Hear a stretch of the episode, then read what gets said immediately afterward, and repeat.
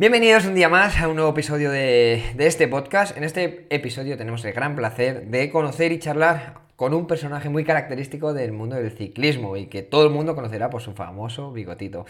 Eh, el ciclista profesional, el reportero de GCN en español, youtuber, vividor y un magnífico cocinero, o por lo menos eso es lo que parece a través de las redes sociales.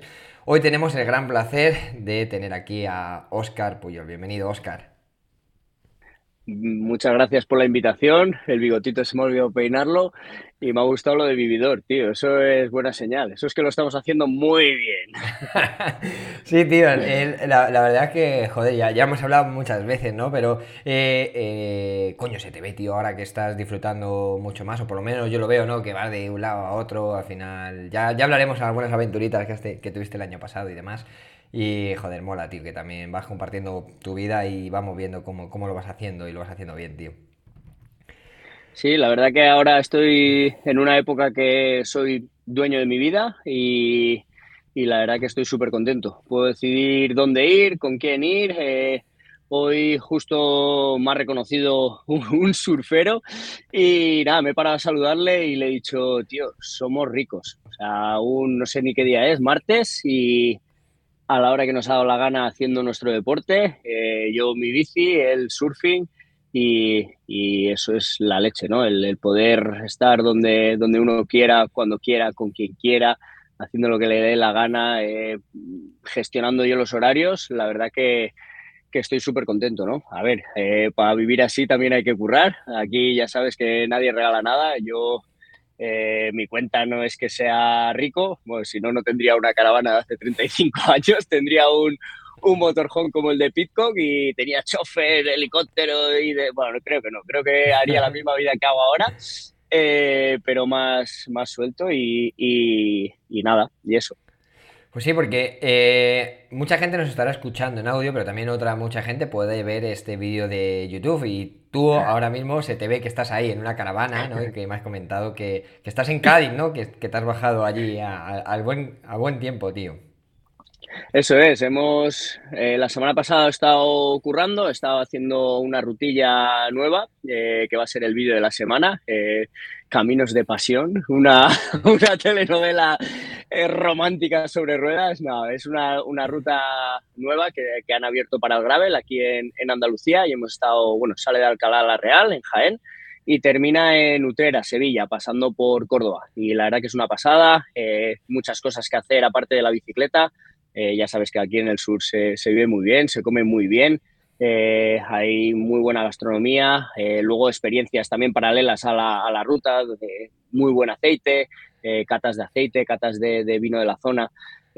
bueno, es una, una, ruta muy peculiar y como hemos estado ahí dándole bastante caña, pues ahora teníamos estos dos días, hemos mirado el tiempo, dado buenísimo y bueno, ya que tenía la caravana aparcada en la puerta de casa, que estamos eh, de reforma, los que escuchen el audio no lo verán, pero la vamos a pegar una tapizadita por dentro y, nada, y bien, pues proyectillos y ilusionándonos con, con, todo. La semana que viene vamos a estar en la Andalucía Bike Race, que van a ser pues otra semanita que al final es competición, es compartir con gente, es viajar, es conocer, pero también es, tiene su parte de curro, eh, acabas la carrera y, y, aunque lo disfruto muchísimo, pero, pero al final va a ser una semana también bastante dura y exigente, porque al final el recorrido es, es exigente. Es exigente, sí. Pero bueno, ahora después hablaremos un poquito de objetivos, ¿no? De, de esa parte también, pues, de Oscar Puyol como, como youtuber de, y demás, y de tema de carreras.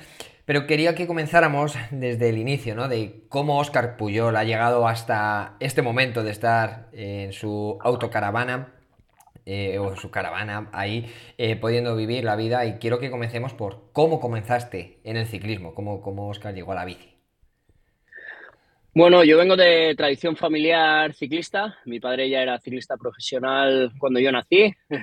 Siempre digo que le fastidié la, su carrera deportiva porque fue nacer yo y al año pues eh, lo dejó. Eh, pero bueno, también antes eran otras épocas, con 32 años ya eras mayor para, para el ciclismo. Ahora se está alargando mucho, pues eso, con el tema de la edad y, y bueno, pues, se, se, ha ampliado el abanico demasiado, ¿no? Porque ahora estamos viendo campeones con 19, 20 años y, y campeones con 40, como Valverde, ¿no? Eh, eh, o sea que, que, bueno, que se está alargando mucho la vida del, del, deportista. Y bueno, pues eso, yo siempre quería ser ciclista, pero bueno, eh, todo lo que empezaba lo dejaba a medias, entonces mi padre me anduvo tirando ahí del, de, la correa para, bueno, para aguantar un poquito más y nada, en cadetes ya eh, me permitieron ser ciclista, eh, me costó encontrar equipo porque no venía de las escuelas, la verdad que fue un, un poco un, camino, no fue de rosas, pero bueno, conseguí dar con una pareja, con Vicky y con José, que José en paz descanse fue un alguien que me enseñó mucho en todo eh, en esto del ciclismo, fue entrenador mío y, y la verdad que, he de agradecerle todavía, muchas veces me, acuerdo de él, de, cómo dar relevos, cosas tan simples ¿no? que, que, deberían enseñar a todo el mundo y, aún ves en la tele que, muchos no, ni saben dar relevos, mucha fuerza pero, pero poco, poco dominio. Y nada, y al final pues eh, empecé a a darle, a darle, a darle y, y, bueno, pasé bastante mayor a profesionales, el Burgos Monumental, en lo que es ahora el Burgos BH, eh, pasé con 25, 26 años creo, luego Cervelo Testim y luego Mega Farmaloto y luego, bueno, estuve ahí un, un añito malo y acabé pues en Asia viviendo, disfrutando de un ciclismo diferente, viajando y conociendo un mundo que, que es lo que, lo que me estoy llevando ¿no? de, del ciclismo. Sí, claro, y eh, al final, pues como comentas, ¿no? Llevas desde de, siempre, ¿no? La bici, ligado desde que empezó tu padre, era profesional y demás. Y, o sea, que la has mamado. O sea, desde bien pequeñito, bici, dos ruedas y, y, siempre ligado al ciclismo. Y yo quería preguntarte, que has comentado, porque yo no sabía en el momento que tú diste el salto a profesionales, pero ¿cómo fue esa transición? Porque antes, ¿qué corrías? ¿Carreras máster? ¿Hacías carreras? Porque, claro, si fuiste... ¿O cómo, cómo fue ese paso al Burgos? No, todo ha cambiado, ha cambiado mucho. En aquella época, bueno, eh, eh, corrí todo en amateur. Sí que tuve bastante mala suerte, siempre tuve oportunidades para, para pasar, fiché con un equipo que era filial del, del Fuerteventura, estaba para pasar, pero Fuerteventura también se quedó, eh, pues bueno, un poco en, en, agua de borrajas, ¿no? Lo que iba a ser un proyecto de larga duración duró poco entonces me quedé sin pasar. Luego también en amateur estuve un añito y medio que, bueno, había dejado la bicicleta porque me salió una lesión bastante dura en mi tercer año de amateur, eh, que me, bueno, me dejó postrado en una cama, no podía ni caminar, tenía que ir al baño de rodillas, no podía apoyar los dos pies, era una fascitis plantar, pero que no era por, por, por, era por una, bueno, por una enfermedad reumatoide que aún, que aún la, la sigo teniendo. Se, se, mantuvo a raya, pero, pero bueno, es una enfermedad degenerativa. Y bueno, me salió en aquella época, no daban con, con lo que era, eh, se me trataba como si fuese una fascitis plantar, una tendinitis, y bueno, luego pues al final era, era otra cosa, ¿no? Y, y bueno, pues eso me tuvo un añito y medio parado y, y también me dio un poquito pues el, darle una vuelta a, cómo afrontar la vida, ¿no? Eh, hasta ahí era un poco, pues, eh, no me gustaba entrenar, eh, salía con la bici porque me lo pasaba bien, yo luego llegaba a las carreras y, y me lo pasaba súper bien, arrancaba, iba escapado, alguna, alguna cosita, algún destello, pero claro, esto si no entrenas, pues no, no hay tu tía. Y una vez me, me repararon, pues empecé a darle a la bici y en un mes, mes y medio gané mi primera carrera, pero bueno, que yo en ese periodo ya había decidido que ya no iba a poder ser ciclista, pero claro, al no poder apoyar los pies, eh, tampoco podía ir al instituto a estudiar, no podía trabajar, o sea, fue un, un, un, año y medio muy duro y más para mi familia, que eran los que me veían estar jodido, perdón de la palabra, porque yo al final pues eh, lo vivía, pero claro, yo hubo una vez que vi llorar a mi padre y se me rompió el corazón, porque al final pues yo lo sufría, pero claro, ellos lo sufrían más que yo. Y nada, luego pues lo cogí con muchísima ilusión y tuve la suerte esa de, dar con, con, un equipillo amateur eh, bastante bueno cuando eh, empecé otra vez y con el Aspiru y del Aspiru, pues a última hora me llamó Julio del Burgos BH y lo vi como una oportunidad de dar un pasito para adelante. Y nada, y súper bien, ¿no? Pues al final ese año también me metí en alguna escapadita, tuve algún muy buen resultado en, en carreritas, bueno, en, en, la clásica, ¿cómo se llama? La clásica de los puertos, por ejemplo, eh, anduve escapado con Contador, con Levi Heimer, y bueno, pues eso también me hizo pues el fichar por el Cervelo Testing. Y, y bueno, pues cositas. ¿Cuántos años estuviste tú en, corriendo como profesional? Pues a ver, eh, aquí depende de lo que le llamemos ser profesional. Eh, ser profesional al final con licencia eh, UCI, pues unos 10 años en total, entre el Burgos y luego los que estuve en Asia. Lo que pasa que, bueno, ahí hay un par de años que los hice un poquito invirtiendo, eh, fichando por equipos pequeñitos para echarles una mano, a, pues eso, a enseñar a, los corredores, un equipo indonesio, por ejemplo, que estuve viviendo pues en la casa del equipo, traían a chicos indonesios pues para enseñarles un poco a, cómo entrenar, lo que, se, lo que comer, eh, cómo afrontar una carrera, cómo gestionar dentro de la carrera, pues a tirar del carro, pues lo que lo que se hacía antes, ¿no? Que, que aprender un oficio.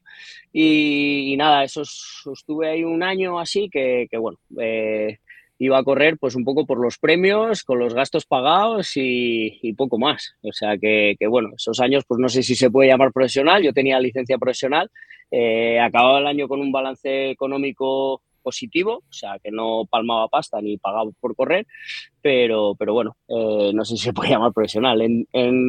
Desde que empecé en el Burgos hasta que me retiré en el equipo japonés, pues eso, 10 años estuve. Y has comentado que, que, has estado corriendo en Asia, ¿no? Me imagino que la forma de correr en Asia a cómo se corre aquí en Europa es totalmente diferente, o así lo veo yo. A lo mejor ahora se ha profesionalizado un poco todo mucho más y sea mucho más parecido a la hora de, porque ya se ve mucho más la tele, se ve tal. Pero, ¿cómo fue esa transición de Oscar Puyol de estar eh, corriendo en Europa a irse a Asia? No sé si también conocías también ese idioma, si hablabais en, en español, ¿cómo, ¿cómo lo hacíais? No, eh, bueno, eh, con el inglés al final vas a todas partes. Sí que es verdad que había mucha diferencia, ¿no? Pues del equipo indonesio este que te he dicho. Eh, mi primer equipo asiático fue uno iraní, imagínate, pues eh, había corredores iraníes que no hablaban inglés, eh, solo hablaba pues con el con el manager, o sea, con el director del equipo y con, con un par de corredores que sí que, que, eran como más europeos. Y, pero bueno, que al final si te quieres entender, te entiendes y fue una experiencia brutal, porque sí que fue el primer viaje así un poco eh, diferente y el darme cuenta, pues eso, que nadie se come a nadie, todo el mundo, todo el mundo queremos lo mismo, da igual la nacionalidad que, que seas, que todo el mundo queremos disfrutar, queremos eh, ser felices y, y, y, nada, fue un, conocer un país espectacular y una gente, la verdad, que, que muy, muy top. Y bueno, lo que decías de, del nivel, el nivel es altísimo. Yo me acuerdo que, que, fue llegar allí, bueno, fue la época que traían a los iraníes para acá, para, para Europa, por los puntos UCI. Yo me quedé fuera del, del World Tour por los puntos UCI, por haber estado en un, bueno, eh, haberme tomado el ciclismo, ¿no? Pues como, como gregario, solo dejándome la piel por, por, pues por el líder. Y claro, eso me hizo pues no tener ningún, ningún punto y ellos querían puntos y se traían a los iraníes para acá y yo me fui para allá. Y el nivel era altísimo, o sea, allí eh, se anda muchísimo. Eh, y cuesta, cuesta mucho ganar. Al final todo el mundo entrena, todo el mundo se cuida, estamos en una, en una era que el que quiere aprender, aprende, porque tú abres eh, internet y puedes encontrar todo, eh, desde nutrición, entrenamiento, material, aerodinámica, eh, y hay, hay mucho nivel por el mundo. Me acuerdo que, que hubo un corredor europeo que fue para, para allá también, que había, se había quedado sin, sin, equipo, un equipo World Tour, y apareció en Japón y se pensaba que se iba a comer el mundo y que va. Todo el mundo anda, todo el mundo se cuida y, y bueno, sí que puedes tirar un poquito más de pillería, porque al final sí que tenemos un, eh, una, una, cultura ciclista pues desde más antigua y, y, y, eso también te hace pues un poco la experiencia, el, el haber corrido pues eh, aquí al haber sufrido mucho, pues te hace agudizar los sentidos y, muchas veces pues ganabas por pillería, pero, pero ya te digo que, todo el mundo anda, todo el mundo se cuida y, da igual la nacionalidad. Sí, no, claro, eso te iba a comentar, ¿no? Que al final también el adquirir esa experiencia que tuviste aquí en Europa y, demás te haría pues tener alguna cierta ventaja, ¿no? Con respecto a otra gente que a lo mejor pudieran dar más que ti y que, también pasa en el ciclismo a día de hoy, ¿no? Pero que a lo mejor pues dan la cara de más, los relevos, como tú comentabas, no saben hacerlos bien, al final pues tú vas ahorrando esos, eh, esa energía para bueno, pues en los momentos decisivos quizás poder ganar. Y ahora estaba justamente eh, revisando, eh, porque antes lo había visto, y aquí me he metido, ¿no? En Wikipedia, pones Oscar Puyol y sale eh, un palmarés, varias etapitas, algún el Tour de Japón, el Tour de Kumano, el Tour de Singarak o algo así, una etapa. Cuéntanos, eh, al final has comentado que al principio estuviste un poquito más de gregario, pero joder, ser o ganar unas carreras como esas, pues también tienen que trabajar un poquito para ti, ¿no? ¿O cómo fue? ¿Cómo fue? Pues a ver, los números estaban. Eh, si llegué al World Tour era porque, porque algo había. Eh, sí que al final pues me queda un poquito no la espinita, porque el, plan B, el plan que me ha tocado vivir, ha sido la hostia, perdón de la palabra, pero sí que es verdad que, me quedó un poquito la espinita de, haber eh, competido un poquito más en Europa, sobre todo después de, coger experiencia, cuando ya empezaron a llegar los medidores de potencia, que eso es, así fue la diferencia, ¿no? De, de, saberte gestionar, sobre todo de ver los números y decir, ostras, empezar a estudiar el por qué, ¿no? Eh, porque las pájaras que, me pillaba, de no comer, de no, bueno, de no cuidarme, no, de, no comer bien en carrera, de no, pues eso, apretar más donde... Pues yo me acuerdo que yo me ponía en la salida y estaba histérico, estaba como los perros cuando están atados y los sueltas, pues así era yo. Y eh, te llegaba una etapa llana y arrancaba, no sabía gestionar.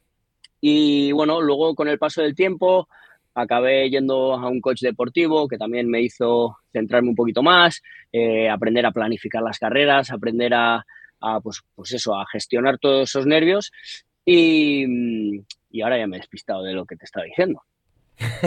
bueno, pues no, sé, cuál era la pregunta, repítemela. Nada, nada, nada, que, que, estábamos hablando ¿no? de eso, de, de que habías ganado varias carreras y demás. Ah, eso. Sí, bueno, pues luego al final cuando ya llegas a esos países, eh, cuando yo llego a esos países, pues bueno, ahí es eh, la ley del más fuerte, ¿no? Eh, me acuerdo que las reuniones eran, bueno, de salida, no se trabaja para nadie, que cada uno se, se, gestione lo suyo. A ver, si había un sprinter, por ejemplo, en el equipo y era una etapa llana, pues a muerte con él. Pero, por ejemplo, para la general era un poquito, pues, al primero que, que tal, el, porque claro, eh, ahí no se sabía si andabas o no andabas y cuando salía el tal, pues oye, pues ahora ya todos con ello. Y la verdad que en Singarak, por ejemplo, eh, que lo corrí con el equipo iraní, eh, todos los todos los iraníes se volcaron conmigo, Vidal Celis, que coincidí con él allí en el mismo equipo también, me echaron una mano a defender el, el liderato. Mi primer tour de Japón me costó muchísimo eh, porque no fui, no iba yo como líder y de repente llegó la etapa del Monte Fuji. Eh, nadie confiaba en mí, ni los de mi propio equipo. Y en el Monte Fuji pues me puse de líder y bien puesto de líder. Y al día siguiente me quedé sin equipo, me tocó defenderlo a mí solo, menos mal que estaba bastante fuerte y era una, una, etapa muy, muy, muy, muy dura. Y bueno, pues poniendo muy buen ritmo para arriba, al final pude controlar a mis rivales directos, pero el último día me acuerdo que solo me quedaba un compañero y, y aún nos lo pusieron complicado, era un circuito en, en Tokio y nos lo pusieron complicado y, pero bueno, lo conseguimos defender y al año siguiente pues ya sí que el equipo trabajó para mí, tenía muy buenos números y, bueno, fue, fue mucho más fácil. Pero bueno, siempre me ha tocado, siempre he sido de los típicos que me ha tocado demostrar más de lo que para, para que se me valorase, pero en, en todos los aspectos. Pero bueno, ya lo tengo asumido y, y nada, yo, yo confío en mí mismo y es, es lo mejor que se puede hacer, ¿no? Sí, porque has comentado algo que eh, se ve mucho en el ciclismo, eh, que es el tema de ser gregario, ¿no? Esa parte del ciclismo profesional, sobre todo más en carretera, ¿no? Que también pasa en mountain bike, pero no se ve tanto y es esa persona que trabaja para un líder y que realmente muy pocas veces, a no ser que seas, bueno, es excepcional, eh, muy pocas veces se le reconoce, ¿no? Eh, ¿Cómo es gestionar eso, ¿no? Eh, el hecho de que tú digas, joder, pues mi líder ha sido capaz de llegar en este momento decisivo gracias a que yo le he cerrado un hueco, le he hecho tal, y que luego no tengas ese, ese reconocimiento, ¿no? O que, como has comentado, que tú te dedicabas a trabajar para otros y al final eran ellos los que se venían a Europa y no tú. ¿Cómo gestionabas eso, tío? Bueno, a ver, allí en Asia ya era un poquito, pues lo que te digo, ya fue un ciclismo muy diferente al que, al que vivía aquí. Aquí al final era más un oficio, sí que me venía bien ser gregario también. Luego me he dado cuenta con el tiempo que me venía bien porque yo con la presión no, no funcionaba. Y siendo gregario, pues bueno, eh, haces, sacas lo mejor de ti pero la responsabilidad la tiene el otro. Y bueno, eso todavía se ve, ¿no? En, si analizas un poquito las carreras, ya se ve el que, el que gestiona bien la, la presión y el que no la, la gestiona. el problema es que ahora pues no está muy valorado el, el, gregario, hay muy pocos que estén muy, muy bien valorados. También yo creo que el carácter del pelotón ha cambiado mucho de la época, por ejemplo, de mi padre, las cosas que me cuenta, eh, tal. La época que me tocó vivir a mí, desde amateur, donde ahí en el equipo amateur era tú a trabajar, sobre todo los jovencitos, casi que te agarraban de la oreja, venga, a tirar del carro. Y si aguantabas ahí, te tocaba tirar y seguías aguantando en el pelotón, te podía hasta caer una, una colleja, ¿sabes? A ver, tenías que currar y tenías que currar, era tu, tu, tu objetivo y, y ya está, nada de hacer el puestecito. Y ahora sí que es verdad que ya igual ese respeto, ese, no sé cómo llamarlo, eh, esa capacidad de dejarte la piel por otro, eh, yo creo que hay muy pocos corredores eh, porque siempre, bueno, se ven, ¿no? Que hasta los más buenos gregarios luego te están haciendo top 10, top 15, o sea, son pocos los que se dejan la piel y cuando revientan, revientan de verdad y llegan eh, pues al tiempo que les toca, ¿no? Hay algunos que luego yo le llamo apretaculines, ¿no? Que, a ver, que está muy bien porque al final la carrera de, de ciclista es muy efímera y aquí que nadie te regala nada. Pero sí que es verdad que, si eso estuviese más valorado, pues se podría conseguir muchísimos mejores resultados. Eh, también es un poquito la mentalidad que hay ahora, que es un poquito la de, pues, eh, la de pensar en uno mismo. la competencia la tienes en tu propio equipo y, y, bueno, eso pues antes no era así. Antes era, había que dejarse la piel por uno y se dejaba. Salía bien, salía bien, salía mal, pues eh, no había problema, se había intentado. Ya. Yo te lo he comentado porque, como, ya sabes, yo salgo con, con, Diego Sevilla, ¿no? Que está este año en el Póltico Meta. Y lo conozco, muchas veces, lo conozco. Muchas veces lo hablamos, ¿no? Y digo, joder, tío, o sea, porque después de cada etapa, ay, ¿qué tal te ha ido? Guau, pues soy de puta madre, he trabajado eh, súper bien y este corredor que era el líder hoy ha entrado entre los 10 primeros, o, ha hecho podio, no ha hecho tal. Y ves luego la clasificación y entra a 7 minutos, 8 minutos y dices, joder, o sea, yo me pregunto, ¿cómo puede ser una buena carrera para ti, ¿no? De, te has mentido 8 minutos el pelotón y tal, dice, ya, pero es que mi trabajo era llegar hasta aquí, ¿no? Por ejemplo, hasta el puerto decisivo, o llegar aquí y trabajar, que le dé el menos aire posible. Y digo, joder, al final se lleva reconocimiento el otro cuando a lo mejor me cuenta, ah, he cerrado el hueco este y me he dejado todo, mira, no sé cuántos minutos a 500 vatios para poder cerrarlo para que no le dé el aire. Y luego, eh, desde fuera no se llega a ver, ¿sabes? Porque tú ves la carrera y no, no llegas a verlo, ¿no? Porque muchas carreras también te ponen los últimos minutos, te ponen las últimas tal. Y yo le pregunto mucho, pero ¿y eso cómo sabes que, el equipo está contento contigo, no? Porque al final imagino que, pues tendrás que hablar, tendréis que tener alguna comunicación, ¿no? Y, y, él muchas veces me comenta que hay gente que mentalmente o psicológicamente le dicen, oye, tienes que trabajar y, hay veces que desconectan y dicen, va, pues he hecho X y ya. Y hay otros que, como tú dices, que puede ser el caso de Diego, es yo doy todo hasta que muero y ya está, ¿sabes? Cuando se acabe o cuando no pueda más me dejo, me, si me meten 10, 15 minutos, bueno, mi trabajo era ese y ya está, ¿sabes? No como pues, el típico secus, ¿no? Que, que ojalá todos tengan un secus en tu equipo, pero que te hace gregario, te suelta medio pelotón y luego encima te llega sexto, octavo y dices, hostia, tío, qué, qué gregario, bueno. Sí, sí, sí. Al final hay mucho trabajo. Eh, en una etapa hay muchísimo trabajo. Yo me acuerdo los comienzos, bueno, ya no los comienzos, pero eh, Carlos Verona, por ejemplo, y que fue muy criticado en Twitter, por ejemplo, y, y nada, yo siempre lo digo, que cuando un corredor eh, ha estado en los equipos que ha estado, eh, la han querido renovar, yo al final lo he vivido he tenido la suerte de vivirlo de cerca, ¿no? Las renovaciones. Eh, la han querido renovar en el equipo o tenía ofertas de otros equipos y siempre equipazos. Eso es porque había ahí un trabajo detrás que lo estaba haciendo muy bien. Y, no es un trabajo en los últimos 20 kilómetros, que es lo que todos vemos, sino que al final desde el kilómetro cero hay días que, se tienen que poner ahí a tirar del carro o a subir agua.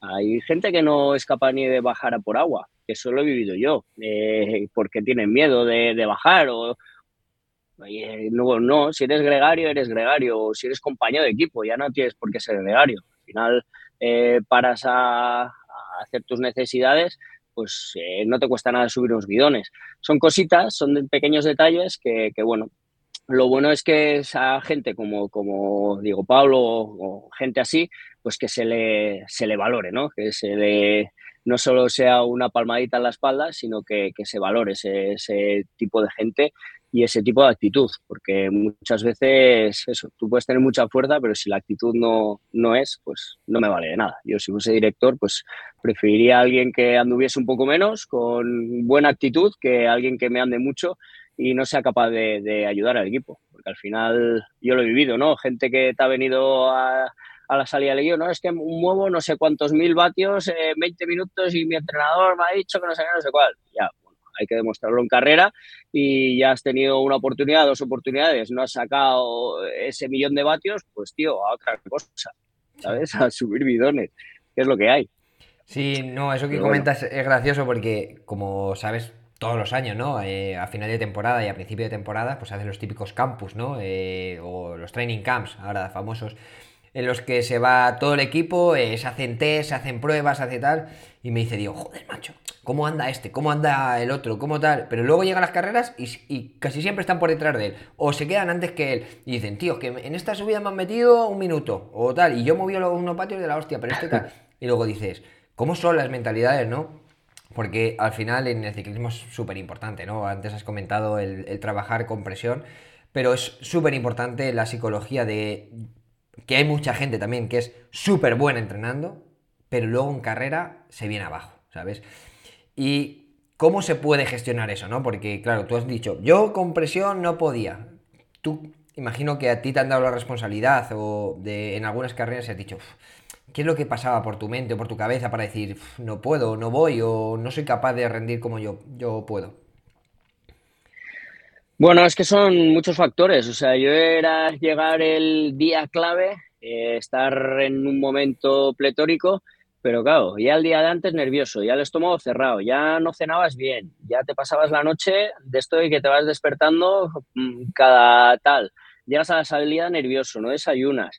Y bueno, eh, yo los días clave, hasta que no lo gestioné con el, con el coach, pues no, no, no, no, era capaz de rendir. Luego los disfrutaba muchísimo. El día que tenía, lo tenía ahí, era como, ¿sabes? Yo tenía un calendario marcado y tenía esta carrera, vamos a probarlo y en esta eh, a por todas. Y ese día era como, bueno, eh, no me gusta la caza, ¿no? Pero supongo que sería pues como el cazador o el pescador que está allí esperando y, y vea el, lo que sea, pues, pues ese día era yo. Estaba allí y estaba emocionado. Y luego, campeones del entrenamiento, pues muchísimos. Al final, eh, números, números, números, números, pues eh, de esos hay muchos. Pero luego hay que estar en carrera, hay que gestionar la carrera para lo mejor posible, porque claro, eh, los he visto que bajaban mal y claro, ya llegan descolgados al momento clave. los he visto que en las curvas, pues al final, eso en el mountain bike, por ejemplo, se ve muchísimo. en cada curva pierdes, sprint para empalmar curva, pierdes, sprint para empalmar.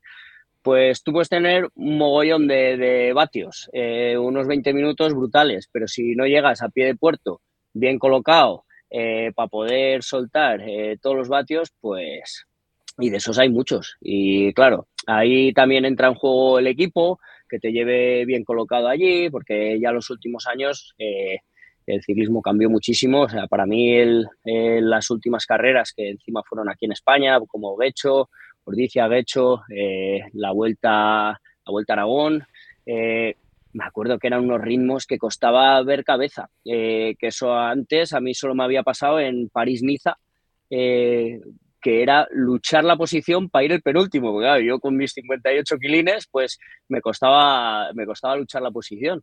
Y luego llegabas con un buen equipo, eh, corrí por ejemplo Poitiers-Chagón, vaya francés, Poitiers-Chagón, que me tocó con Torusov, con Hausler, con, bueno, con todo el equipo de las clásicas y me tocó a mí con mis 58 kilos allí. Y, tío, no nos soplaba el aire porque íbamos todos colocados y haciendo abanicos con ellos. Y al final el equipo era clave para, para poder hacer algo. No, no, es que es, que súper importante. Y lo que has comentado, ¿no? El hecho de los látigos, el saber colocarte, el saber estar bien posicionado y demás, eh, es, es, es, increíble, ¿no? Yo hablo con un amigo también que es tiene, pesa poco como tú y dice, joder, tío, es que después de cada curva salgo con estos bicharracos que pesan 70 kilos y cada vez que salgo 500 vatios. Claro, si yo tengo un umbral de tanto, estoy todo el día en zona roja, ¿sabes? Y claro, el, saber colocarte, el no perder esa rueda, el saber tal, es un poco la psicología que, que tú comentas. ¿Nos podrías dar algún consejo, algún tip que te hayan dado a ti que dijiste, coño, cuando estuve con mi coach, hubo algo, una, yo sé, un tip que dijeras, pues mira, esto me sirvió para, por ejemplo, los días de tener presión, para, para mejorar un poco. No sé, es complicado porque es que cada uno, aunque aunque no te creas que somos tan diferentes, pues luego después de haber trabajado con el coach, con psicólogos, porque también he estado con psicólogos después de, de, muchas, de muchos temas, eh, al final casi estamos todos, todos tenemos un mueble, lo tendremos ordenado de una manera u otra, pero estamos casi cortados por el, por el mismo patrón, pero sí que es verdad que, que lo que le funciona a uno puede que no le, le funcione a otro. Eh, yo al final pues era tenerlo todo un poquito ordenado para llegar tranquilo a la cama, eh, bueno, gestionar todo, todo eso para llegar lo más tranquilo posible a la carrera, visualizarla, por ejemplo, llegar a, antes de acostarme, visualizar la carrera, visualizar lo que quería de la carrera, eh, más o menos ya sea los recorridos y eso ya lo tenías estudiado, porque ahora pues con internet eran carreras que igual ya las había corrido, y, nada, era visualizar la carrera, eh, todos los escenarios, si había fuga, si no había fuga, y así ya te ibas a la cama un poquito pues con, con el plan hecho, pues como si vas a montar un mueble, ¿no? Eh, ya sabes las piezas, cómo tienen que ir, pum, pum, si lo visualizas, al día siguiente es, poner todas las piezas en orden, pues era un poquito eso, o sea, así un poquito a grosso modo, igual hay algún psicólogo, psicóloga o, o coach en la sala y, y, lo desmorona, pero, pero bueno, mira, si si eso que, nos den, que nos den el, el, el ellos, pero, pero bueno, para mí eso me funcionaba, el dejarlo todo colocado, saber que, era levantarme para desayunar y tener ya la ropa colocada, el casco colocado, el dorsal puesto bien puesto, todo, todo en su sitio, ¿no? Sí, ahora que comentas, en el anterior episodio, no, anterior, que de que escuchen este, estuve hablando con un psicólogo deportivo y una de las cosas que hablaba era de esto, de la visualización, que es súper importante el visualizar también, que al final te quita mucho estrés, mucha, te da mucha tranquilidad el, el hecho de ponerte en todas las situaciones que puedan suceder y decir, oye, pues si hay una fuga, o si pasa esto, o incluso, oye, que no lo he conseguido, o me he puesto este objetivo para cómo trabajar de cara a una carrera por etapas. Si te pones el objetivo de la primera etapa hacer esto y no sale, coño, ponte en esa situación también para, bueno, de cara a siguientes etapas que vayas con, la, con, la, con esa mente trabajada. Em, la verdad es que está guay. Y quería preguntarte, para ti, ¿qué es lo mejor y qué ha sido lo peor de, ser ciclista profesional? O de esa etapa que tuviste tú. Lo mejor, pues eh, lo, mejor es que me planto con 40 años habiendo vivido una vida que, siempre lo digo, ¿no? Que si me muriese mañana eh, la he exprimido al máximo, eh, la he disfrutado mucho. La verdad que estoy orgulloso de, las decisiones que he tomado o que me ha ayudado a tomar mi familia, el apoyo de mi familia, de mis amigos, para llegar a, hasta, pues eso, hasta los 40 años, eh, habiendo disfrutado, habiendo viajado, habiendo conocido un mundo y, bueno, y que de momento toco madera para, que siga así. Y lo peor es que no tengo nada que sea lo peor. Eh, no, porque ya te digo que lo que sí que pues la gente de la época dice que tuve mala suerte, ¿no? Cuando lo de lo de me tocó dejar el World Tour, pero es que no lo veo así porque al final el plan B ha sido ha sido un super plan B, o sea que al final he conocido una nueva cultura, he conocido eh, bueno el poder ir a Japón y, conocer gente allí, imagínate, ¿no? O a Indonesia, es que es, es brutal. es brutal. Sí, no, que al final lo importante es que de cada etapa de tu vida, o sea, que sea al final ese aprendizaje y el hecho de, pues, por así decir, dejar el World Tour, seguro que te ha dado unas experiencias brutales, te ha dado unos conocimientos increíbles, el conocer otras culturas y demás, y joder, eso, eso es brutal y muchas veces no se valora, pero, pero de cara al resto de tu vida te, va a dar una, una mayor calidad de vida, un mejor, yo qué sé, pensamiento y eso, pues, pues también es, muy importante. Te quería preguntar, ¿cuándo se terminó y por qué la etapa de Oscar Puyol como ciclista? Es decir, ¿en qué momento llega eh, cuando Oscar dice voy a dejar de jugar a las carreras, por así decir, ¿no? De voy a dejar ese trabajo y voy a dedicarme a otra cosa o voy a ver como, como otra etapa de tu vida, ¿no? Bueno, pues fueron circunstancias. Al final la decisión casi que se tomó sola. Fue eh, mi último año en Japón, la verdad que no fue mi mejor año deportivo. Al final tuve ahí un par de, por tema de sponsorización, me quitaron los platos ovalados. Parece una tontería, pero, pero no lo es. Eh, llevaba nueve años con los platos rotos y, casualidad que, ese año me había comprado una mountain bike que venía con, con, con, el plato normal, con el RAM, y corriendo la Costa Blanca Bike Race, pues me salió un dolor en la rodilla brutal. Hablé con los chicos de Rotor, fue poner un plato balado en mitad de carrera, eh, cambié a un plato balado y adiós dolores, sin tocar nada. Eh, y en la bici de carretera, pues eh, me quitaron los platos ovalados, no me los permitieron usar el, el último año, y no había manera de, darle vuelta. Era pasar una hora y media, dos horas y venirme un dolor eh, de rodilla brutal. Estuve eh, hablando con entrenadores del mundo del World Tour, súper buenos, eh, del Trek, porque bueno, ese año la verdad que, mm, que, me puse las pilas, quería hacer un buen año, estaba muy motivado, me fui a Sierra Nevada que, a entrenar en altura y todo, que bueno, que puse la carne en el asador pero aquello no había manera de darlo vuelta, por más que entrenaba, había que volver a aprender a pedalear, a un pedaleo diferente. Y ahora, por ejemplo, ya no tengo ningún problema, pero, pero tuvo que pasar tiempo. Eh, luego allí en Sierra Nevada, también ahí ya estaba en reuniones con, con GCN. Eh, y bueno, pues al final, como no iba a gusto en la bici, también el sillín era uno que no me venía bien. Eh, yo necesito un sillín plano, ellos me dieron uno curvo y muy estrecho. Entonces tenía unos dolores de espalda, de, glúteo eh, brutales y lo malo es que sabía de dónde venía, porque cogía la bici de montaña con mi sillín, con mis zapatillas, con mi plato balao y aquello podía echar kilometradas que no había ningún problema.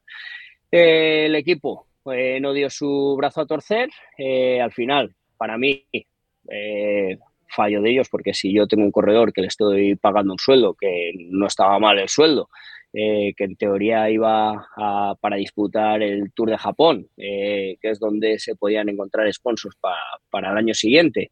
Eh, y bueno, pues por no permitirme eso, pues al final me perjudicó en el rendimiento. Y bueno, en Sierra Nevada también tuve una caída un poquito fea y ahí ya he estado con César, con César Mato, él estaba de triatleta y yo estaba de ciclista, nos fuimos para allá y ahí ya le dije Digo, Titi, creo que este es mi último año. Y sí, sí, al final al Tour de Japón ya no quise ni ir. Ya le dije al equipo que, no quería ni ir, que para ir a hacer el, ridículo que, me quedaba en casa, que le diese la plaza a otro. Me dio pena porque al final era mi tercer Tour de Japón, eh, que bueno, eh, gané dos seguidos y era mi tercer Tour de Japón, dos al uno. Y bueno, perdón. Y al final, pues pues nada, a mitad de, temporada pregunté al equipo a ver si, me dejaban compaginar GCN con ellos porque había incompatibilidad de sponsor. Me dijeron que sí. Eh, GCN también me permitió acabar la temporada con el equipo y así fue. Así vi que tampoco podía compatibilizar GCN con, con Corre. Pues sí, eso es de lo siguiente que quería comentarte, ¿no? El tema de GCN, eh, GCN que, claro, yo, yo, de hecho, yo te conocí a través de eso, ¿no? Empecé en el ciclismo y ver los típicos vídeos de YouTube ahí, y te veía a ti, ¿no? Como he comentado antes con el bigote, cómo, yo qué sé, o sea, vídeos súper interesantes, ¿no? De cómo mejorar las subidas o cómo tal, o pro contra no sé qué, y te veía ahí, ¿no? Quiero que nos hables un poquito de esa época. ya has comentado que empezaste pues, en ese último año de profesional a, tener contacto con ellos. Y, ¿Qué ha sido para ti esa época? Y cuéntanos, porque actualmente ya Oscar Poyol ya no está dentro de, de GCN. Bueno, pues eh, la verdad que yo caigo en GCN, eh, casualidad, porque estuve un año en un equipo de Dubai y allí pues coincido con, un ex compañero de Cervelo, con Daniel Joy, y le di con un micro. Y allí pues bueno, me, me comentó un poquito el proyecto y tal, y bueno, pues pasaron los años y cuando ellos decidieron sacar GCN en español, el primer canal en otro idioma que no fuese inglés, pues se acordaron de mi cara. Perdón estoy un poquito todavía acatarrado. Me vas, me vas a poner las pilas la semana que viene en Andalucía. No te preocupes, no te preocupes. te va a dar ventaja. Y, y, nada, y al final, pues eh, allí me dieron un ordenador. Eh, me dijeron, venga, esto se hace así, mm, más o menos, porque tampoco me explicaron mucho, me tiraron a la piscina y poquito a poco pues lo fuimos sacando adelante. Empecé con, con otro español de cámara, con Adri, y bueno, entre los dos fuimos sacando el curro, fuimos apretando, apretando, apretando y, nada, y al final pues, pues empezando a coger experiencia y, yo creo que al final sacamos un, curro bastante, bastante guapo. Eh, la verdad que lo veía como, como mi bebé, pero luego pues te das cuenta de que en una gran empresa pues eh, eres tan solo un número. Y bueno, eh, me mantuve un poquito dentro, pues como hemos hablado antes en la previa, me mantuve un poquito dentro de la empresa porque siempre nos da miedo, ¿no? Nos da la seguridad de tener un sueldo fijo, eh, de estar en una gran empresa que encima se está comiendo el mundo en el mundo del ciclismo. Sacaron la aplicación, se podía ver todo a través de la aplicación y, bueno, pues al final eh, te da miedo salir de ahí, pero también engañé a Sebas para venirse eh, a España, a Girona a vivir, a, pues a trabajar a GCN y también pues me daba cosa el, me sentía un poquito responsable, ¿no? Y me mantuve ahí hasta que al final, por esta época, por esta época hace dos años, decidí, decidí dejarlo. Al final no era feliz, no era, no me sentía valorado y no era dueño de mi libertad ni de mi tiempo eh, quería ir a la que Pepi, por ejemplo, y no me daban los días de vacaciones y al final pues decidí cogérmelos yo. bebe agua, bebe agua que... Joder, estoy fastidiado, ¿eh? Hostia, tío. Sí, ahora hay mucha gente que está, está mala. Yo toco madera por, por no ponerme malo y que tú que te recuperes para la semana que viene. Que mm, te iba a decir, ¿Tú tenías control total sobre los contenidos que creabas en GCN o ellos te decían, oye, hay que crear este contenido? Porque yo sí que hemos hablado ¿no? de, cómo era y me decías, tío, yo estaba allí trabajando de sol a sol prácticamente, eh, cogía la bici cuando podía, un poco mal, tal cual. Eh, cuéntanos cómo era ese trabajo y si tú decidías o realmente, pues como has comentado, es una empresa, yo hago lo que me piden y a correr. Eh, pues había de todo. Había épocas que, te lo exigían ellos, porque al final pues trabajamos con, sponsors y, también pues había exigencias por parte de ellos, pues por sus contratos internos, que yo ahí ni, entro ni salgo. Pero luego, pues entre Sebas y yo, pues decidíamos también mucho lo que, pues, eh, lo, que queríamos sacar. Al final había que estar un poquito al loro de todo lo que se venía, pues al final eh, llega invierno, pues ya sabes el contenido que tienes que crear. Eh, vino la pandemia y rápido nos pusimos las pilas a crear contenido alrededor del rodillo, eh, pues a, crear mucho más contenido del que creábamos, porque al final fue, fue uno de los booms del canal. Y bueno, había contenido que sí que te lo aceptaban y había otro que, se quedaba ahí parado, que no te lo aceptaban y, y bueno, al final también te frustraba. el vídeo, por ejemplo, de bici antigua contra bici moderna, estuvo parado igual un año y medio el guion hecho y, no lo sacaban para adelante. Luego cuando ya decidieron de sacarlo para adelante, pues no sé si tuvo medio millón de visualizaciones. O sea que, fue un vídeo muy bueno. Y bueno, pues al final también te, frustra. Eh, tenía muchos guiones hechos, eh, quería meter cosas de ultraciclismo, de bikepacking, de gravel y aquello pues no, no iba para adelante. Ahora ya se ve que, sí, ahora ya le, le dan hasta el mountain bike también. O sea que, bueno, no estaba muy, muy desencaminado. la verdad que me sabe mal porque ellos eh, ahí tenían muchos, muchos medios. Ahora, por ejemplo, estando yo solo, sí puedo decir lo que hago, pero, pero los medios son mucho más limitados. Eh, pero bueno, la verdad que, fue una experiencia, fue aprender, fue eh, saber lo que quería y, lo que no quería. Y bueno, pues eso todavía me está sirviendo ahora. Como has comentado, lo dejaste hace dos años y, acabas de comentar eh, el hecho de la experiencia que te dio, ¿no? Al final también saber qué es lo que quieres, qué es lo que no quieres, eh, que también tú te vayas a dedicar o que te estés dedicando, ¿no? Con, tu propio canal de YouTube, que al final también tienes pues, tus redes sociales y eso. Y yo quería preguntarte, ¿tú notaste cambio de cuando llega, eres profesional a cuando fuiste a ser visible en GCN? Es decir, porque claro, ahora mucha gente te conocerá como Oscar de GCN, ¿no? Como Oscar de... O sea, creo, bajo mi punto de vista, que hay más gente que te conoce por eso que cuando eras ciclista profesional. Sobre todo así gente más joven, como somos nosotros y tal. ¿Tú qué, notaste? Claro.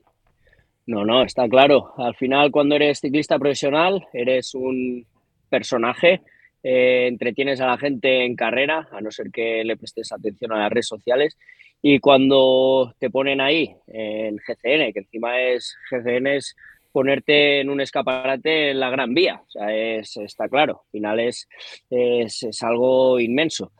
Y, y, empiezas a ayudar a la gente, que al final es lo que realmente hace que, que la gente aprecie tu, tu, pues eso, tu personaje, el que te diga, ostras, que he, regulado el cambio gracias a ti, o me has motivado para volver a salir, he desempolvado la bici y he hecho el mantenimiento gracias a ti, o he hecho no sé qué entrenamiento.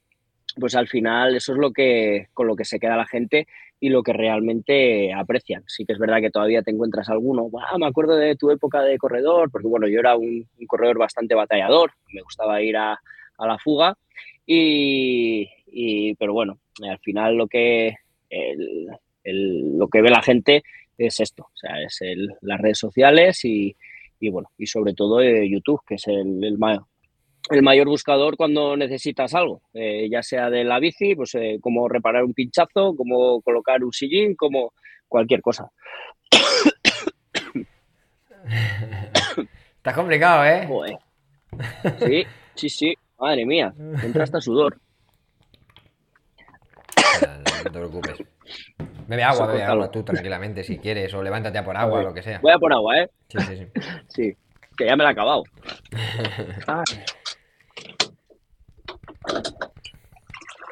Me he ido a la cocina. ya está. Eso es lo bueno, que, que, al estar en la tienda de, o en la caravana no tienes todo cerca. Estás en. Eso es. Y no te creas que soy más feliz porque con poco lo hago. Tengo mi cocina. Esto tarda un minuto en lavar el suelo, en lavar todo. O sea, es, es una pasada. Tengo aquí mi aire acondicionado. Tengo. Si es que estoy como, como Dios. Como he comentado antes. La tendría que aprovechar un poquito más. sí, sí.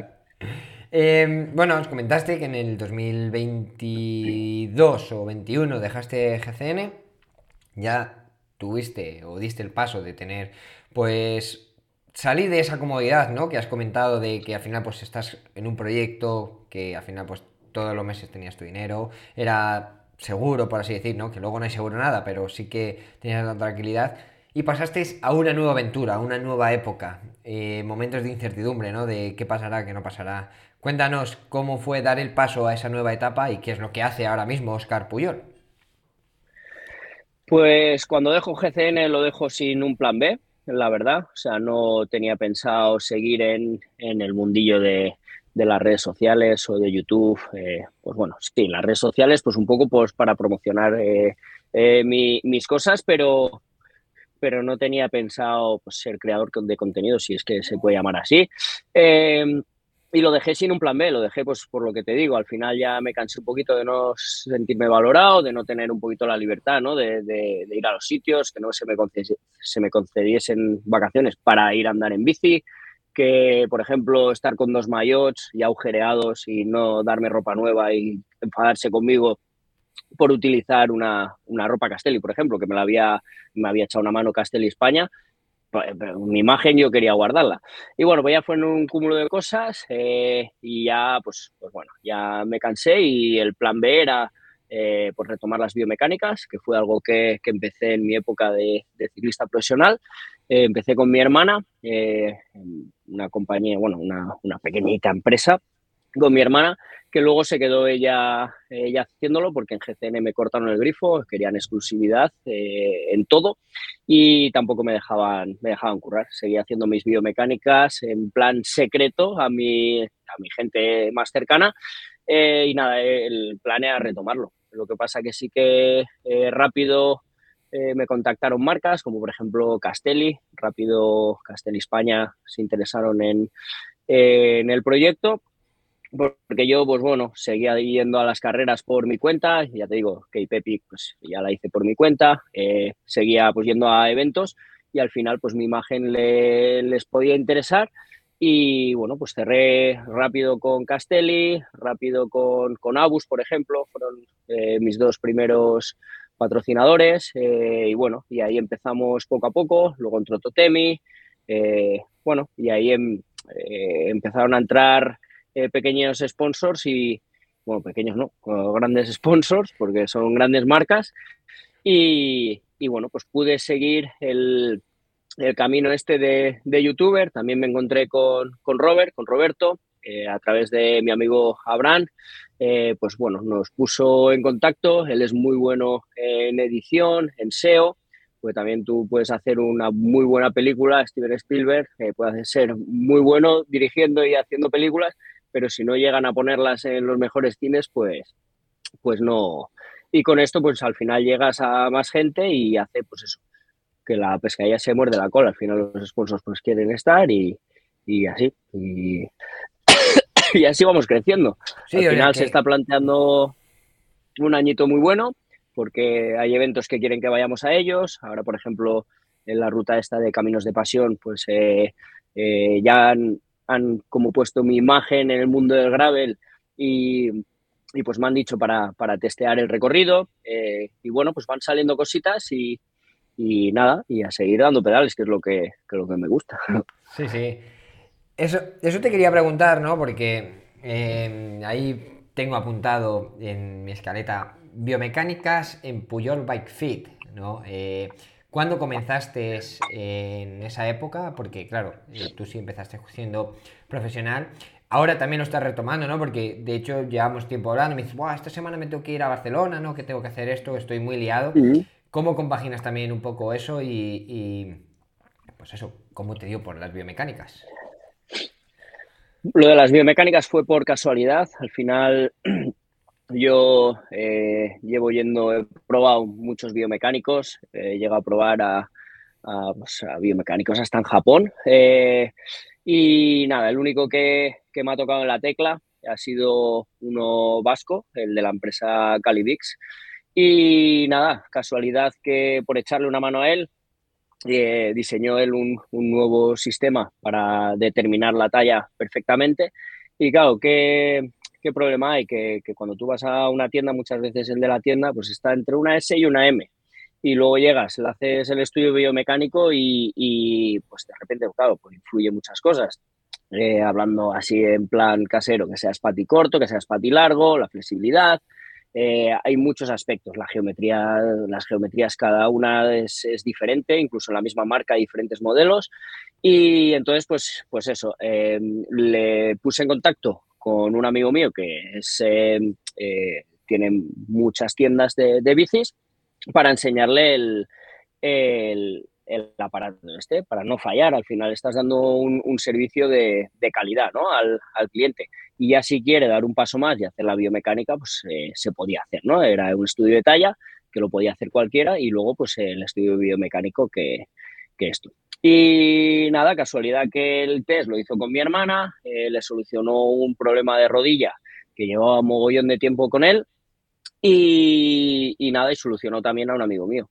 Y nada, y ahí en estas empresas grandes, como siempre va de, eh, hay que pasar muchos escalones, pues se enfrió un poco la cosa y, y, lo cogimos nosotros. Venga, va, vamos a empezar poco a poco. Eh, la inversión no era tampoco muy, muy alta, nos empezamos a formar, fuimos a, a, a muchas formaciones y algo que yo creo que, que, es un poquito la diferencia es que yo, siendo ciclista, eh, he sentido todo lo que el ciclista que viene a mí eh, va a sentir o está sintiendo.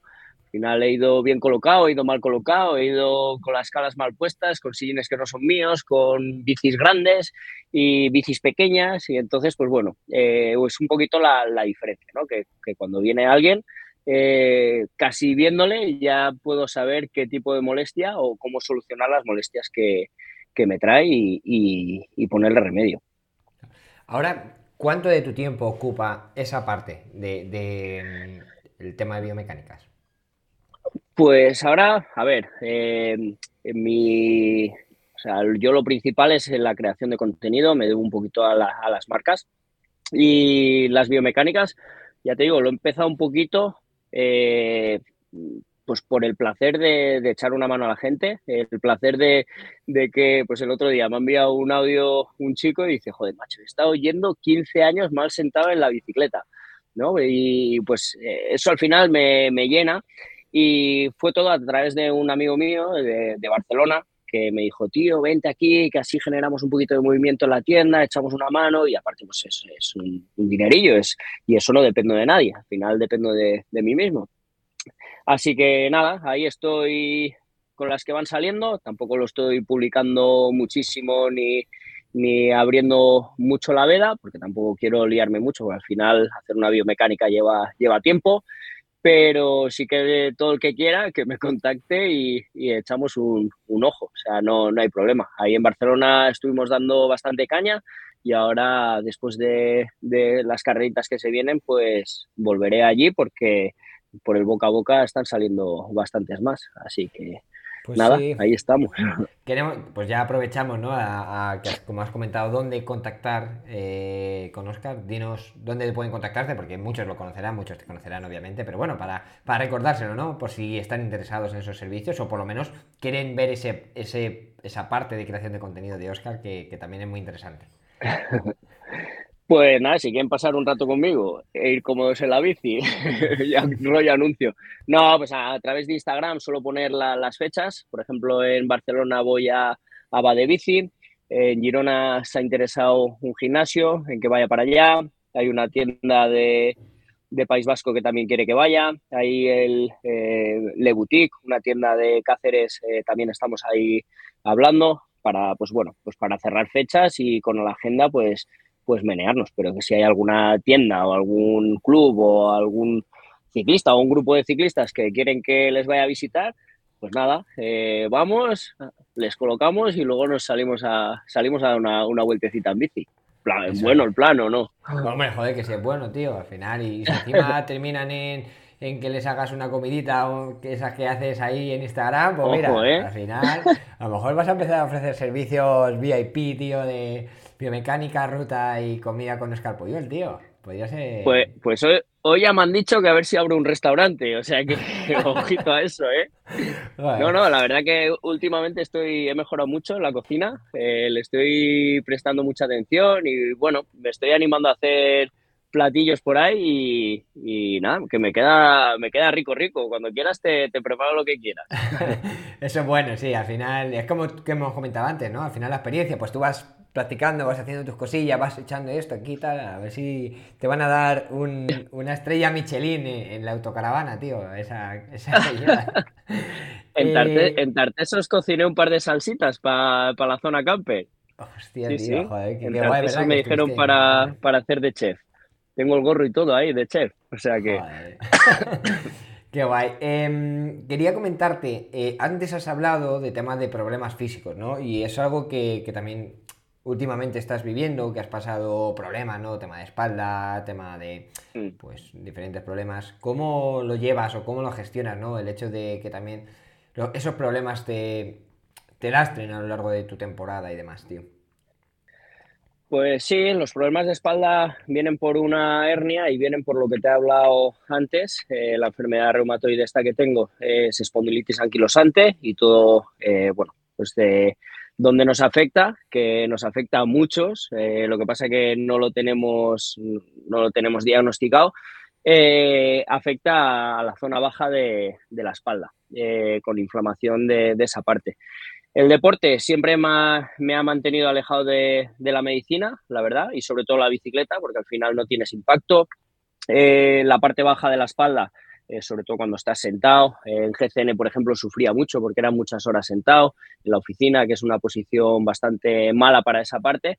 Pues al final lo que te hace es te comprime en la parte baja y, y tenemos pues ese dolor lumbar estando de pie también me duele bastante, pero en la bicicleta, como vamos eh, colocados repartiendo el peso entre el, culo, entre el asiento y el manillar, pues noto, noto bastante, bastante alivio. Y el hacer deporte, el que te dé el aire, psicológicamente siempre me ha ayudado.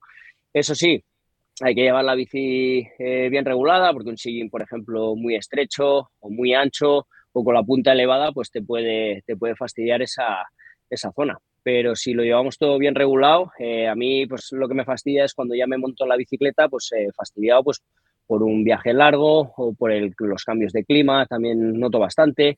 Yo creo que, que también a la alimentación debe haber algo que, que me afecta, porque por ejemplo en, en, Navidades suele ser una época que, que, caigo. El año pasado me ha mantenido alejado de la bicicleta eh, por casualidad de un médico eh, que me dijo que, que tenía que, dejar la bicicleta para, pues le hice caso, estuve un mes sin tocar la bici y, estaba de la cama al sofá y del sofá a la cama, no me podía ni menear.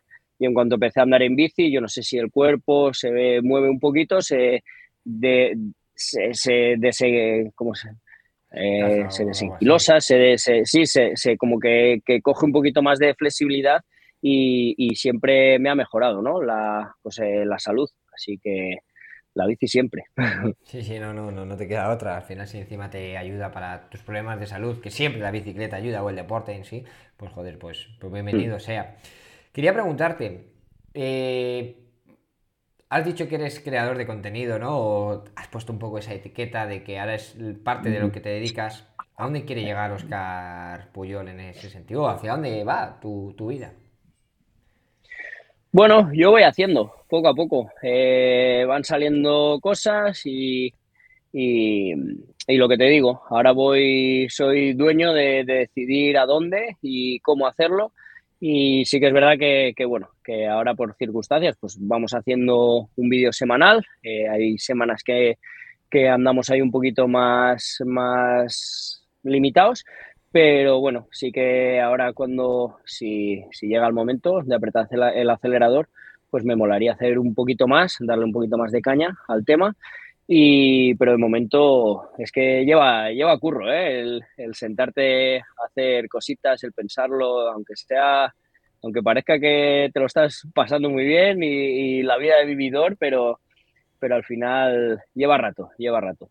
Sí, eh, al final yo también estoy en ese punto, ¿no? De, creación de contenido y demás. Y lo que tú comentas, a mí mucha gente me dice, joder, qué guay, que estás corriendo en, todo el año X carreras, X tal, X. Y digo, sí, sí, sí está muy bien. Pero para mí, o en, mi caso, prácticamente el momento que disfruto es en el momento que estoy en la bici.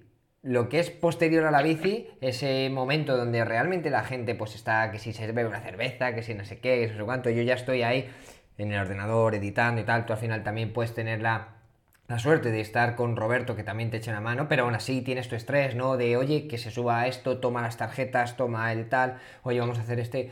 Y que al final no, no todo es tan bonito como, como se ve desde fuera y que genera ese estrés, ¿no? Que, todo el mundo, mucha gente dice, ah, quiero vivir de las redes o quiero vivir de tal y, y, como en toda la vida no, no, es tan bonito todo, o sea, el oro no es todo lo que reluce, ¿no? Al final como dicen.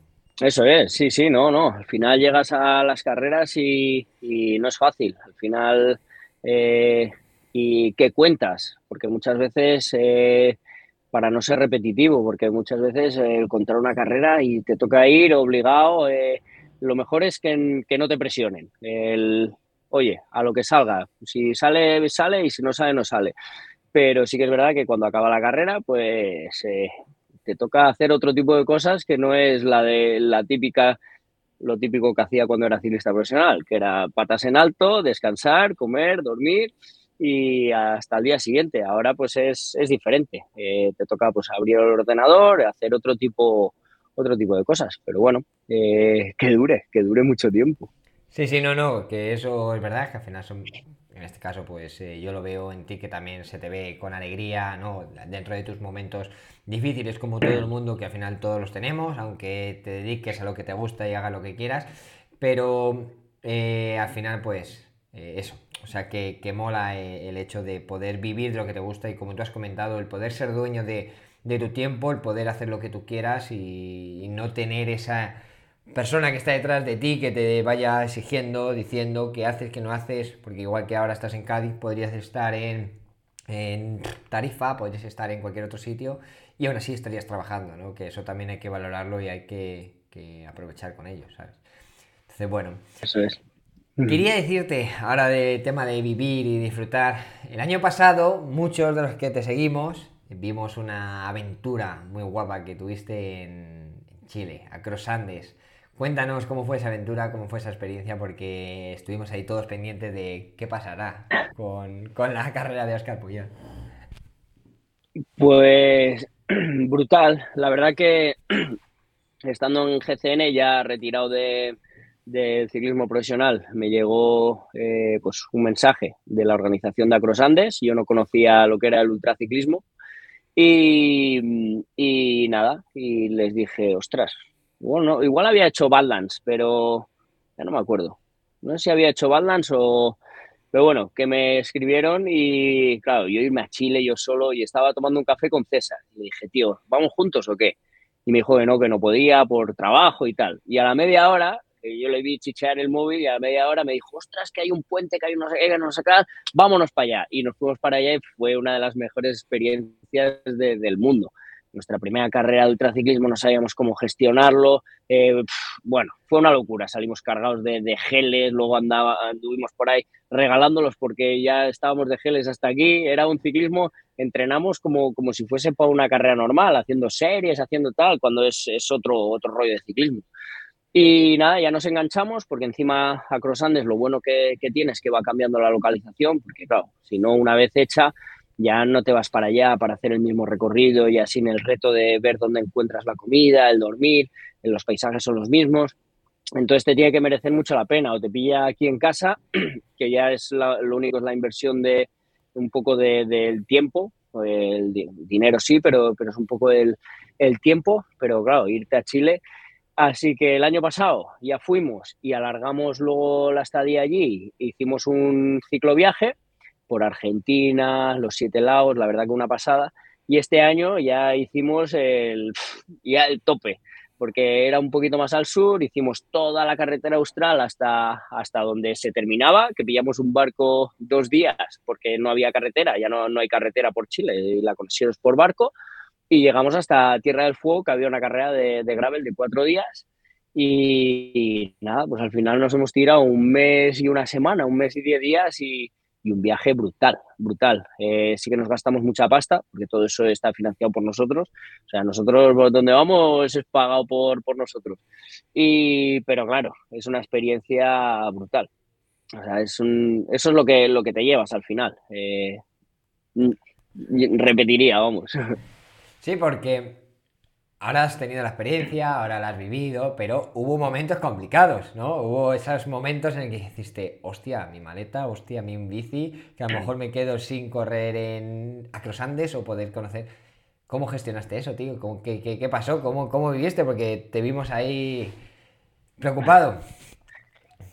Bueno, a ver, preocupado. Ah, llegamos a Crosandes con, con mucha ilusión, de, porque llevábamos con los deberes hechos, un buen entrenamiento, eh, llevábamos la nutrición perfecta, la ropa perfecta, llevamos todo perfecto para, para hacer una, una, gran carrera, incluso con las condiciones climatológicas que nos encontramos. Pero claro, llegamos allí y al perdernos la maleta, pues adiós nutrición, adiós eh, ropa de abrigo, adiós eh, chubasquero. Pues, llevaba lo justo que llevaba en la mochila. Llevaba el casco, las zapatillas, un culote, un maillot y encontré allí unas perneras, encontré unos botines en una tienda perdida, pero los guantes que encontré eran de, de pescar, que no aguantaron ni, ni 200 kilómetros. Y claro, y un frío pedaleando con lluvia, menos un grado, o sea, la verdad que una experiencia nos tocó, pues bueno, los que me siguen eh, en redes, pues mm, nos tocó abrigarnos con bolsas de, basura, o sea, de ese, en ese plan. pero sí que nos lo tomamos, nos lo tomamos más o menos bien. Al final yo todo lo que no sea, lo que no esté relacionado con la salud, la verdad que lo que me adapto a cualquier situación. Ya estábamos buscando bicis eh, como plan B, lo hubiésemos hecho, pues lo hubiésemos hecho de otra, de otra manera. Eh, ropa, pues conseguimos comprar algo de trekking y salvamos un poquito eh, la situación. Y nada, todos son experiencias, pero mientras haya salud, pues para adelante con ello. Siempre se puede buscar la manera de, sacarlo adelante. Luego también te das cuenta que, tenemos muchas comodidades, que, con menos también se hace. Y eso también me di cuenta en, Irán, en la carrera que, fui a correr, eh, que había algún equipo pues, que con muy pocos medios, con las bicis que podían, y el bolsillo lleno, lleno, lleno de frutos secos, no tenían ni barritas energéticas. O sea que al final eh, somos muy afortunados y eso hay que, hay que darse cuenta día a día. No, no, eso es verdad y muchas veces siempre buscamos que si la mejor bici, que si mejores zapatillas, que si el mejor no sé qué, no sé cuánto y nos vamos del principal objetivo que es el hecho de disfrutar, de vivir, de tener experiencias y muchas veces, pues, pues como comentan, nos ponemos muchísimas excusas. Quería ir que fuéramos terminando, ¿no? Ya que ya se va alargando un poquito esta charla. La verdad es que estoy muy a gusto, ¿no? Estoy aprendiendo mucho también de ti porque, joder, también es interesante. Pero te quería hacer preguntas típicas que le hago a los invitados. Sobre todo una que eh, me parece muy importante y es...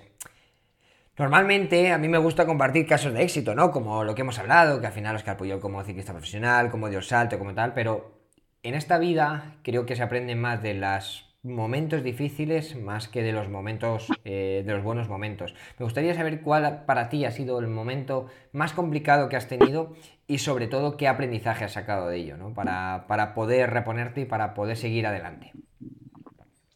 Bueno, el más complicado, el que te he dicho, el estar un, año y medio eh, prácticamente siendo inútil porque no podía hacer, hacer mucho, eh, pues ahí al final cuando, cuando sales de eso, pues, pues eso, ya te das cuenta ¿no? que, hay que vivir el día a día porque no sabes, eh, eh, esto por ejemplo es una enfermedad degenerativa, cualquier día me puede volver a aparecer y entonces pues bueno, vivo con esa máxima desde desde ese día, desde el día que, bueno, que me encontraron, me dieron con la tecla y de entrar, pues cojo casi en silla de ruedas al hospital, pues el salir casi caminando eh, y ya por la tarde salir con la bicicleta, que era la única manera que tenía de ver el, aire, era la bicicleta, porque al final como no apoyas los pies, no hay impacto y no apoyas los pies eh, muy fuerte, vas sentado en el sillín, podía mover un poquito la bici e ir 10 kilómetros a tomarme el café con, mis amigos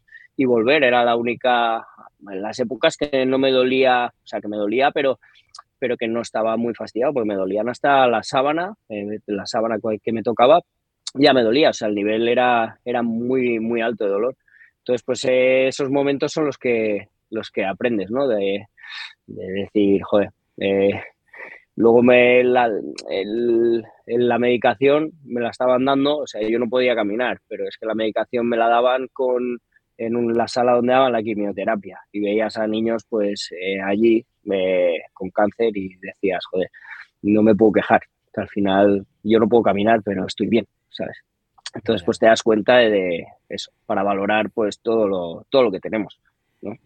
Sí, sí, no, que es lo que hemos hablado hace un rato, que perdemos muchas veces el objetivo, el saber dónde estamos, las comodidades que tenemos y que nos quejamos muchas veces de vicio y sin ver lo que hay detrás, ¿no? Y como has comentado, pues esa experiencia de ver equipos que llevaban frutos secos y tú estás pensando en comprarte los geles más caros que hay, estar en esa situación, ¿no? Que para ti es un, momento muy complicado, ¿no? El hecho de que tuvieras que ir en tienda, en, en una silla de ruedas y que vieras gente que quizás mañana ya no iba a estar en esa sala, ¿no? Al final pues te hace ver la vida de otra forma y te hace quizás ser un poco más optimista y a día de hoy, no lo sé, pero quizás si recuerdas esos momentos, el ponerte en, el momento que estás ahora dirás, joder, pues tengo que aprovechar ahora que estoy bien, que puedo y, a disfrutar la vida, el tiempo que pueda. Así es.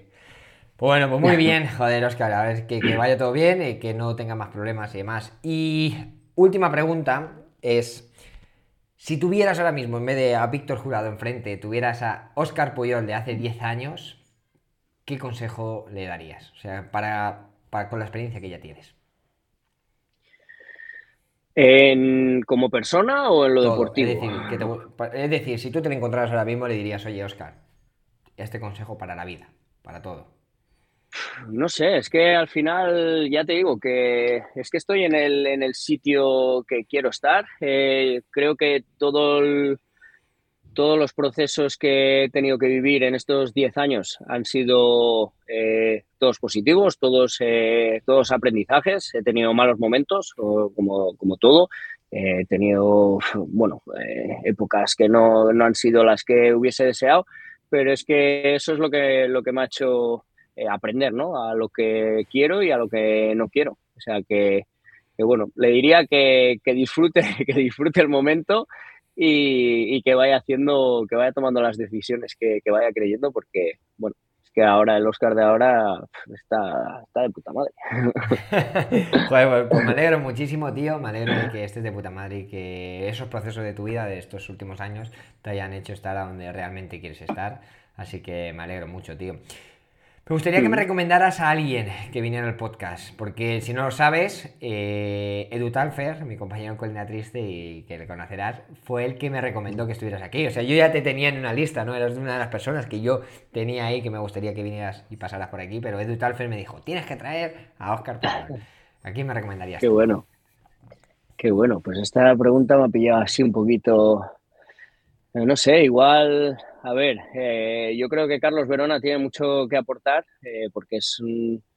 O sea, he tenido la suerte de, vivir toda su carrera deportiva desde bien joven, porque, bueno, este pasó a profesionales directamente al Burgos BH, en el que yo había estado, y yo estaba en el Omega Farmaloto, y ya tenía, era un chaval con muchas inquietudes, y bueno, se puso las pilas para localizarme, teníamos a ver si algún amigo en común, y, joder, eh, la verdad que tiene un, un pasado bonito, no, no, ha sido fácil tampoco. Eh, y yo creo que, que, es alguien con la cabeza muy amueblada, eh, sabiendo lo que ha querido siempre, yendo a por ello. Y yo creo que es un, un ejemplo a seguir de, en todos los sentidos. lo sigue siendo ahora, ¿sabes? ya es padre y todo, pero yo creo que con 18, 19 años es que ya tenía la, la, la cabeza estructurada y, amueblada y un tío muy maduro. Y al final yo creo que, mira, si al final esto va de, éxito, eh, más éxito que, el suyo, que ha tenido que lidiar también eh, malos momentos. Y, joder, ahora es de los corredores más valorados ¿no? del World Tour. O sea que, yo creo que, es un fenómeno al que hay que traer. Perfecto, Oscar. Pues nada, eh, vamos a concluir que en este episodio. La verdad es que he estado muy a gusto contigo. La verdad es que me mola mucho esta charla porque también conocerte un poco más. Eh, pues joder, hace que, veamos la gran persona que hay detrás de, esa cámara, ¿no? Eh, que me gustaría que la gente aprenda algo de esta charla, que saque algo interesante, que te conozca un poquito más, que aproveche para seguirte, porque la verdad es que nos entretienes muchísimo y que quería darte las gracias, tío, por, por acompañarnos y por haber venido a este episodio, tío. Nada, gracias a ti por, darme la oportunidad. También he estado súper a gusto. Ya lo siento por la tos o si alguna perrita de estas ha podido, ha podido fastidiar un poco el sonido. Eh, pero bueno, eh, me lo he pasado muy bien y nada, que nos vemos en las carreras. Eso es, nos vemos en Andalucía, que en unas semanitas pasaremos de ser amigos a rivales, tío pero rivales directos encima, flipa. bueno, Oscar, ha sido un placer, tío. Nos vemos, ¿vale? Igualmente. Chao. Salud y pedales, siempre lo digo y ahora también. Salud y pedales. Muchas gracias.